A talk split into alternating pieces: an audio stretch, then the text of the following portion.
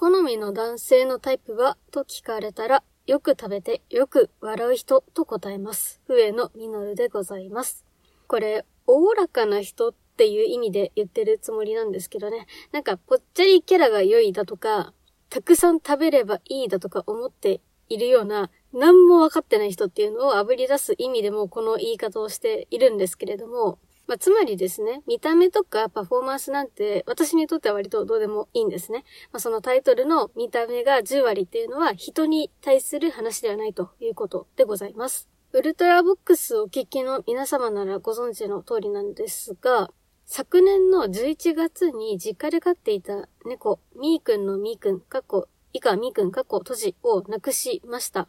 それで、まあそうなるだろうなとは思っていたんですけど、予想通りですね、母が新しい猫を飼いたいと言い出したんですよ。父が言うには、母は毎日泣いていたそうで、まあそりゃそうですよね。子供の手が離れてから唯一の世話を焼く相手が猫だったわけで、その家族の中でも一番喪失感を覚えたのでしょうね。私も飼い猫が死ぬのがあんまり悲しくて悲しくて、もう猫を飼うのはコリゴリだわ。もう絶対猫は飼わないからとかさ、わざわざ私にメッセージを送ってきたりとかしてたんですよ。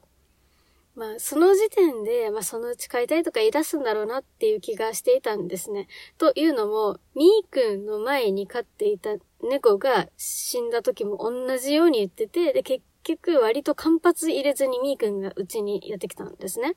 なんですが、12月には、みーくんのトイレとかベッドとか置いていたケージを畳んで、その猫の保護団体に寄付していたりだとか、あとそのケージが置いていた場所にソファーを買って置いてみたりだとか、あら、どうやら今回は相当に決意が硬いんだなと思っていた矢先にですよ。やっぱり買いたいと言い出したんですね。ちょっとタイミング悪いなって思ったんですけど、まあ人の心なんてそう簡単に割り切れるものではありませんからね。まあ仕方のないことかなと思っております。それで母はその保護猫とかの譲渡会のページみたいなのを片っ端からググって見ているみたいで、それで気になる子がいるんだよねって言って見せてきたのが、アメリカンショートヘアとエキゾチックってっていう品種の掛け合わせの女の子の猫でした。しかもここから車で2時間もかかるような遠方に住んでいるご家庭で保護されている猫ちゃんなんですね。で、このエキゾチックっていうのが、まあ、猫エキゾチックで調べればわかるかと思うんですけど、このね、鼻が潰れたようなですね、犬で言うところのパグみたいな見た目をしているんですね。まあ、いわゆるブサカワと呼ばれるジャンルの見た目をしているわけです。通信キャリアの Y モバイルってあると思うんですけど、でその Y モバイルのマスコットキャラクターにフテニャンっていうキャラクターがいて、まあその子もまさしくエキゾチックなんですけど、まあ一定の需要がある見た目ではあるが、まあ個人的には好みでも何でもないんですね。ちなみに、みーくんは純血のアメリカンショートヘアの男の子で、かなり顔が整っていました。なので、エキゾチックは、みーくんの見た目が好きな人たちが好む見た目ではないんじゃないかなって、ちょっと気になって、母にですね、この子のこと可愛いって思ってる？と聞いたところ、イエスともノーとも言わずに、なんかかわいそうな表情しててね、というようにですね、お茶を濁すんですよね。ここではっきりと母がイエスと言ってくれれば、そのまま引き取ることを私は進めたのですが、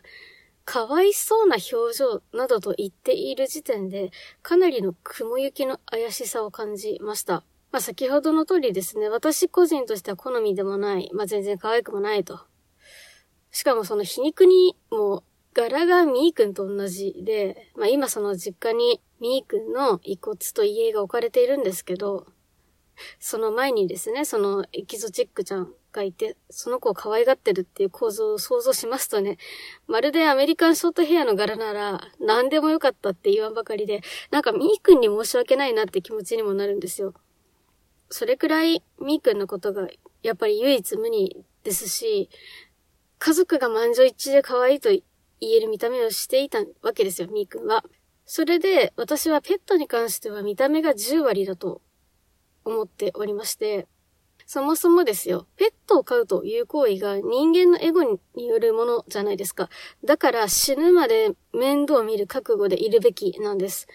表面的に見た目の可愛さで選べって言ってんじゃなくって、もともと親兄弟と暮らしていたはずの動物を引き剥がしてまで家に迎え入れるのだから、ペットを飼うならそれ相応の責任と覚悟が必要なわけでして、やっぱり可愛くなかったんで手放しますっていうのが許されないですし、だったら買うべきじゃないからこそ、一生まで見届ける覚悟があると言い切れる子を選びましょう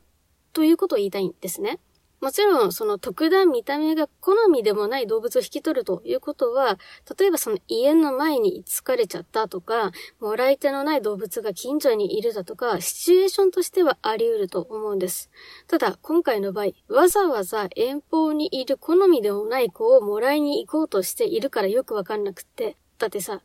お金を払ってまで好みでもないを指名するって意味がわからないでしょ？それくらい辻褄の合わないことをおっしゃっているんですよ。さすがにそんな言い方できないので、いや、やっぱりみーくんと比べちゃうな、みたいな言い方でやんわりと引きずらない方がいいんじゃないかなと伝えてはみたんですね。そしたらですね、私たちが引き取らなかったら、この子はどうなっちゃうのと、メソメソし始めちゃったんですよ。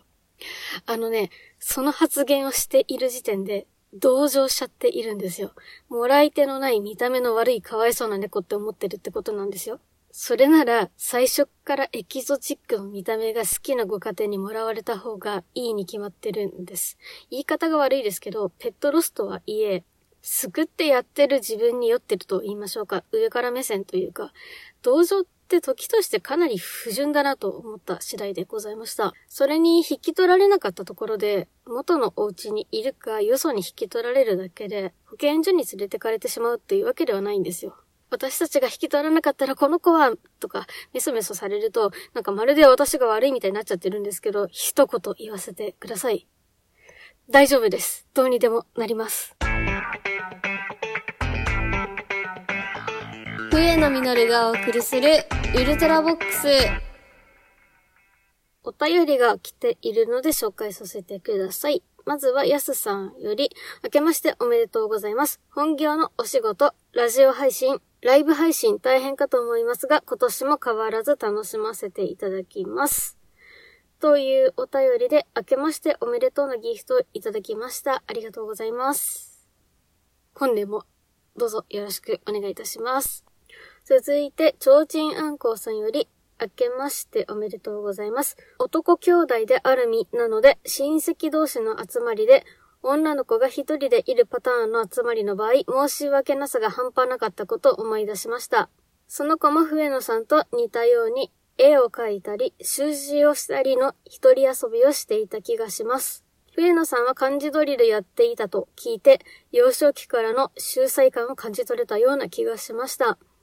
小さい頃にしか体験できないけれど、惑ってやり直せないやるせなさをひしひし感じてます。ただの感想失礼しました。ひっそりと投稿を楽しませていただきます。最高の一年になりますように。というお便りで、明けましておめでとうのギフトをいただきました。ありがとうございます。はい、今年もよろしくお願いいたします。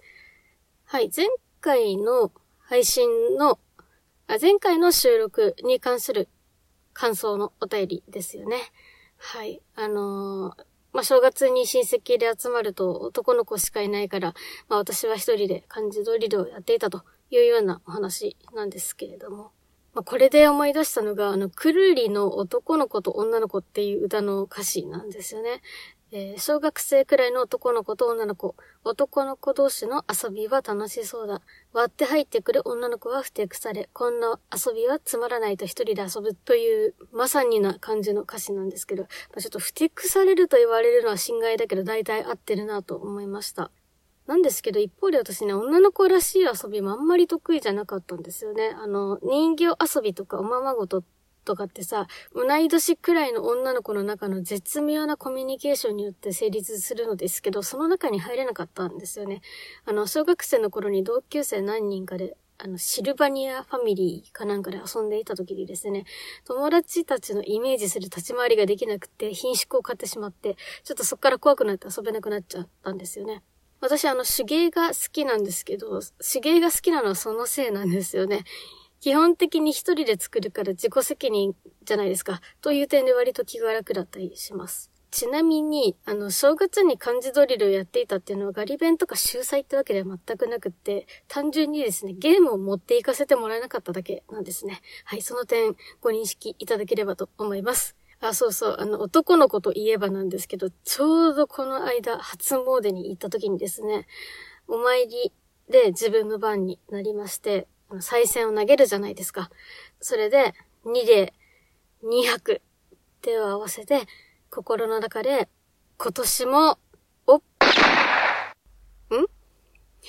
なんか、後ろで小さい男の子が何か言ったけど、気、のせいかな？気を取り直して、今年も、おっ。っていうような感じでですね、え、後ろの男の子が、おっ。を連呼するせいで、私の今年の願い事は、おっと愛になりました。そりゃもう突然に脈絡もなくスイッチが入ったかのように連呼が始まっちゃったんですよね。やめなさいっていうお母さんがね、必死で止めていらっしゃいましたけど、全然止まる様子もありませんでした。仕方ないのです。それが男の子ってものです。お相手は私、笛野実がお送りしました。それでは次回のウルトラボックスでお会いしましょう。